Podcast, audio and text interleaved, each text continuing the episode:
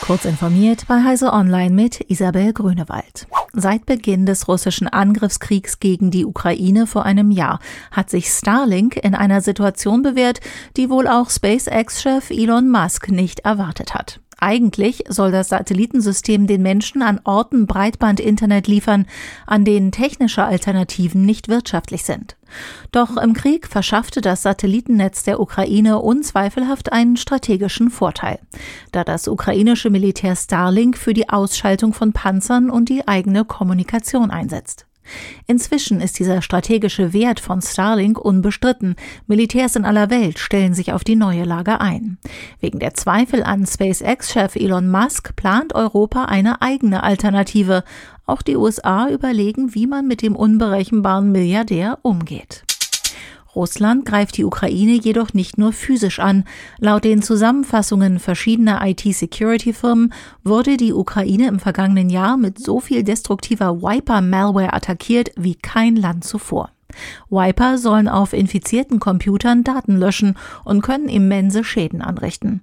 ESET spricht laut Wired von der intensivsten Nutzung von Wiper-Malware in der Computergeschichte.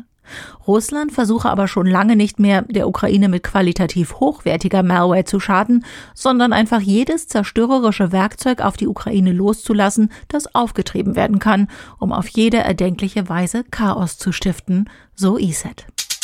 Der Bundesbeauftragte für den Datenschutz Ulrich Kelber empfiehlt den Bundesministerien und Behörden weiterhin, die Video-App TikTok nicht auf dienstlichen Geräten einzusetzen. Die Einschätzung, die der BFDI im Juni 2021 abgegeben hatte, gelte weiterhin, teilte sein Sprecher Christoph Stein Heise Online mit. Die EU-Kommission hatte diese Woche ihren Bediensteten untersagt, die TikTok-App auf dienstlich genutzten Mobilgeräten zu verwenden.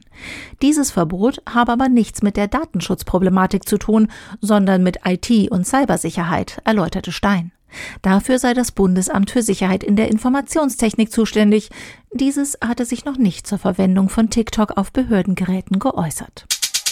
Die Pläne der Deutschen Bahn, den ÖPNV in Hessen teilweise mit autonomen Shuttles zu bedienen, nehmen offenbar Gestalt an.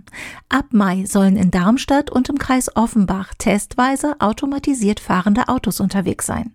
Anfangs mit Aufsichtspersonen und ohne Fahrgäste, in der zweiten Phase mit Testkunden und danach für alle.